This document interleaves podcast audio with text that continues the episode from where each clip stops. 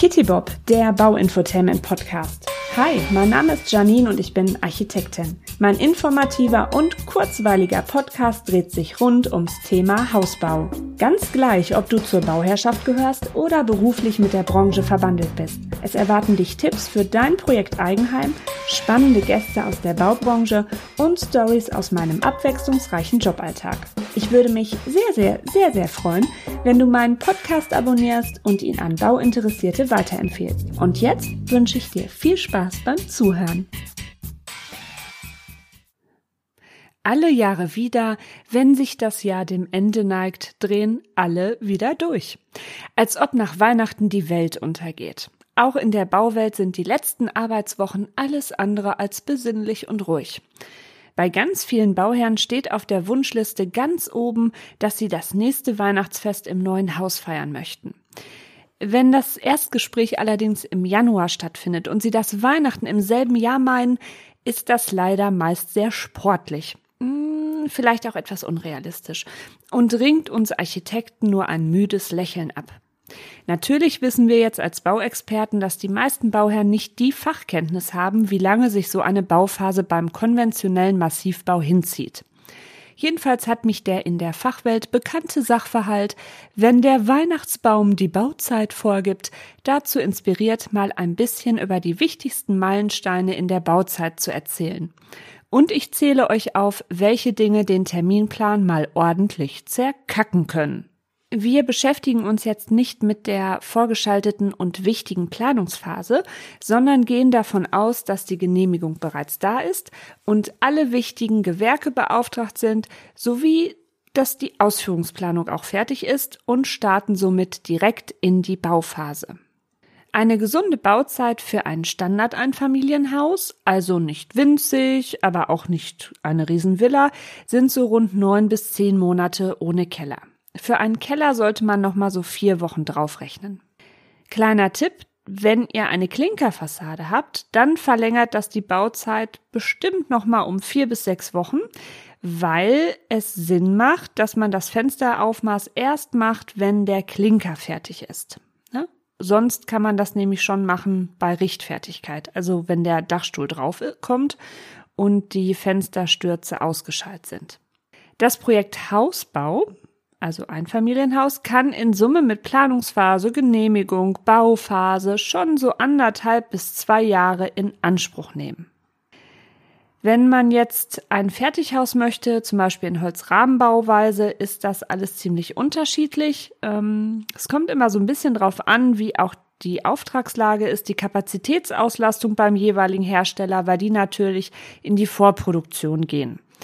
Und ähm, da ist das immer ein bisschen, bisschen unterschiedlich. Deswegen kann ich euch dazu jetzt nicht sagen.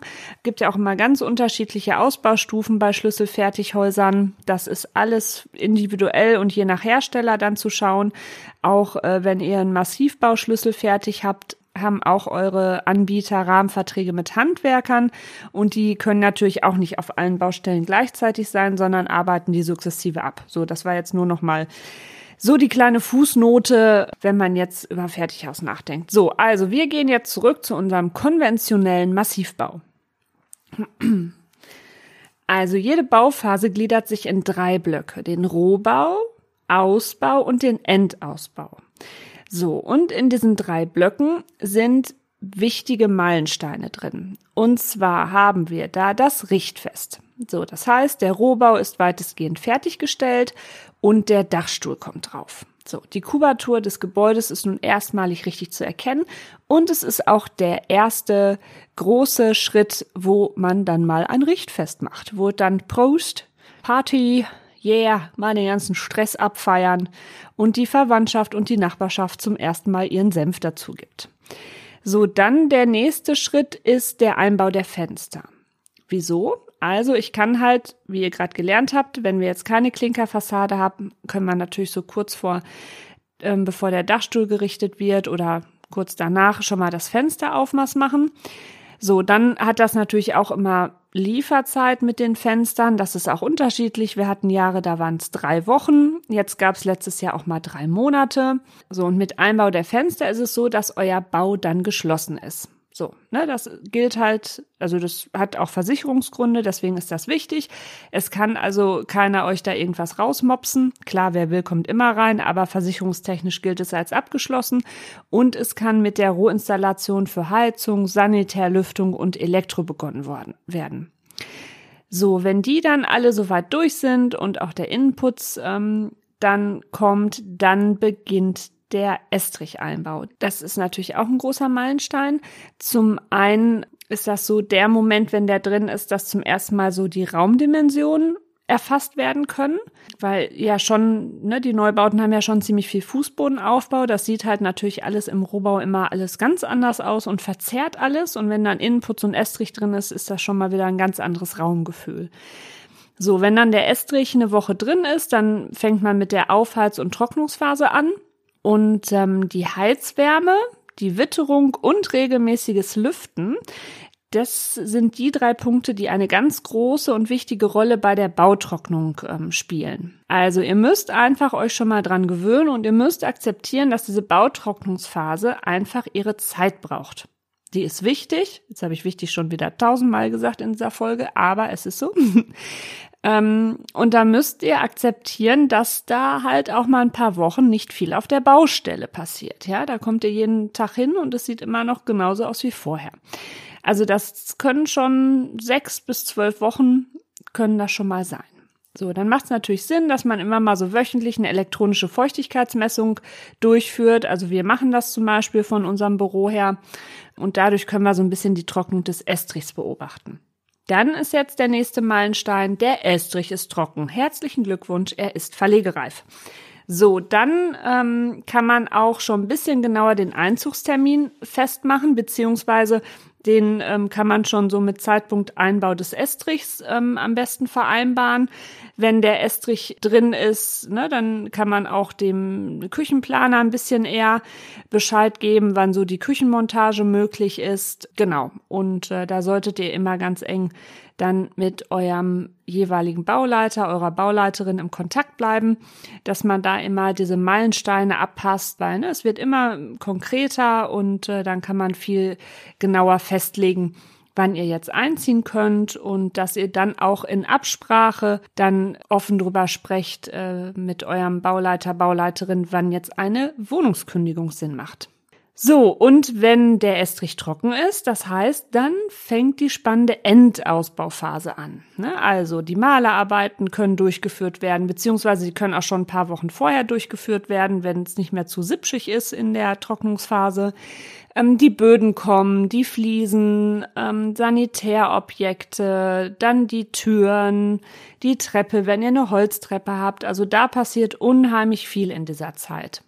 Ich sage immer meist so, also bis so, ja, dann Einbau Estrich, wenn der trocken ist, so das sind schon noch mal so gute zwei Monate, ist aber auch schon mal wieder so ein bisschen sportlich, bis das dann fertig ist. Natürlich hat das auch immer damit zu tun, wie groß ist euer Haus, wie ist die Kapazitätsauslastung bei den Handwerkern, was machen so die Materialverfügbarkeiten.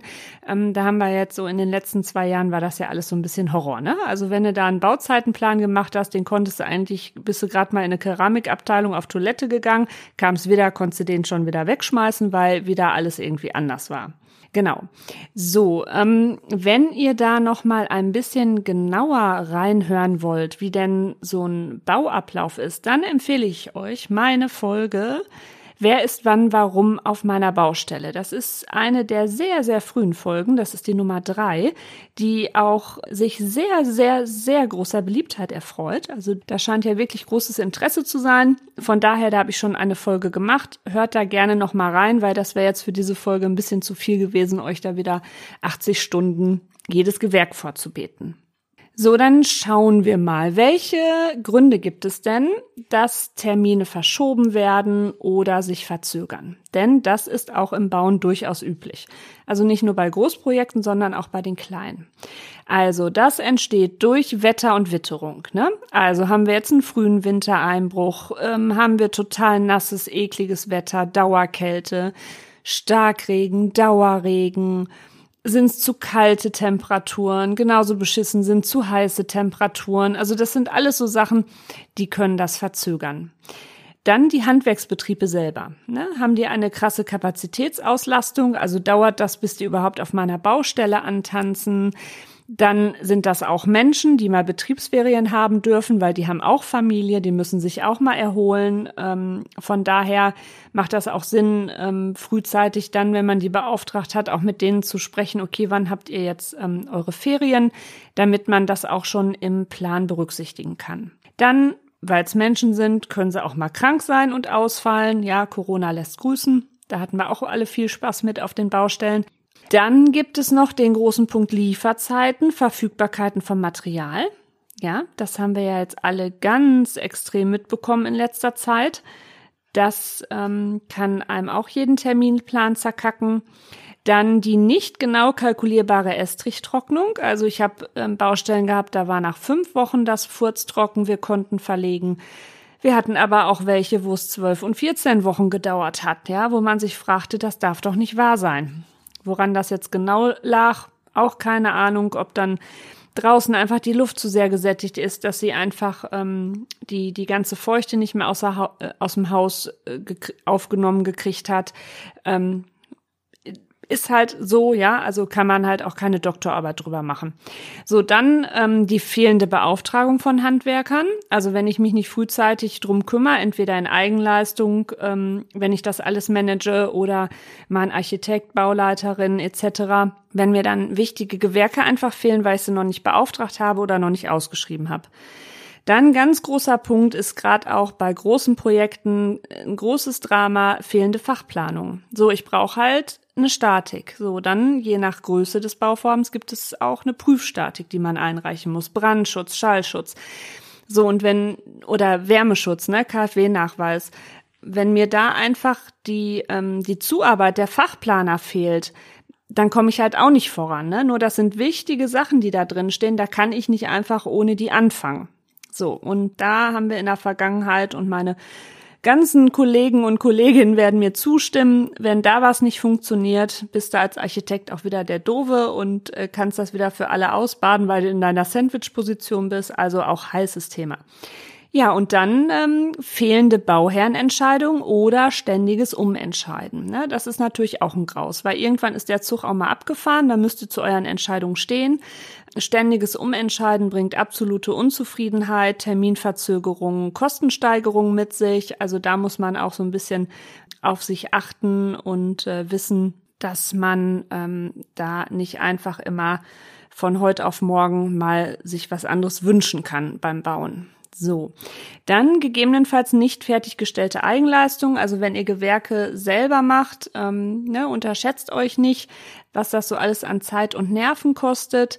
So, und die, die Firmen haben ja nicht nur euer Bauvorhaben. So, das heißt, wenn ihr jetzt selber mit eurer Eigenleistung nicht vorangekommen seid und dann ähm, sagen die, okay, wir kommen nächste Woche und dann ist nicht fertig, heißt jetzt nicht, dass die dann applaudieren und sagen, oh, äh, toll, nein, kein Problem, Sie sind ja unser wichtigster und einziger Kunde. Wir kommen dann in drei Tagen wieder. Also dann sind euch die Baugötter sehr hold, wenn das funktioniert. Das hat aber dann mehr damit zu tun, dass auf einer anderen Baustelle es auch irgendwie stockt aber auch sehr wichtig.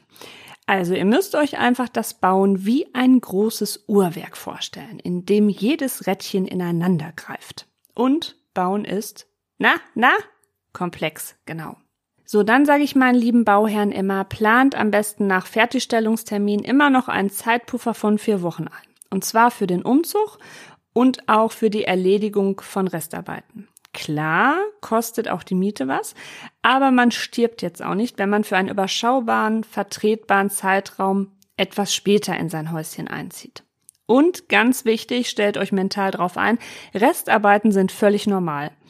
Auch der ein oder andere kleine Mangel. Ne? Also es ist ein absoluter Irrglaube, dass man in ein neues Haus oder saniertes Haus einzieht und auf einmal im Märchenschloss lebt und alles perfekt und fertig ist und dass ihr nie wieder einen Handwerker seht. Das ist absoluter Irrglaube, ne? So. Also nach Einzug wohnt ihr zum ersten Mal drin. Ja, 24-7. Und da werden euch die ein oder anderen Dinge auffallen, die noch nicht funktionieren. Ne? Also ein Klassiker ist zum Beispiel immer, dass dann ein Kreis von der Fußbodenheizung zum Beispiel nicht richtig warm wird. So ist vorher nie großartig aufgefallen. Ne? Das ähm, ist immer eigentlich so, da kann man schon sich immer seelisch drauf einstellen, da kommt was.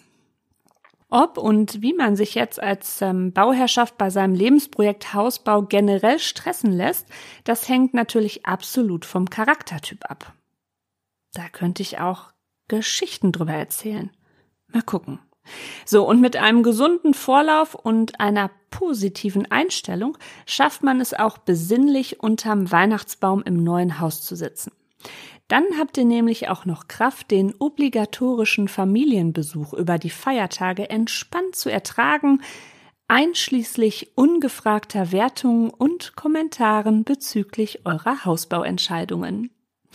So, und ähm, ich verabschiede mich, sage euch vielen Dank fürs Zuhören. Haltet die Ohren steif, am Ende wird alles gut. Eure Kitty Bob.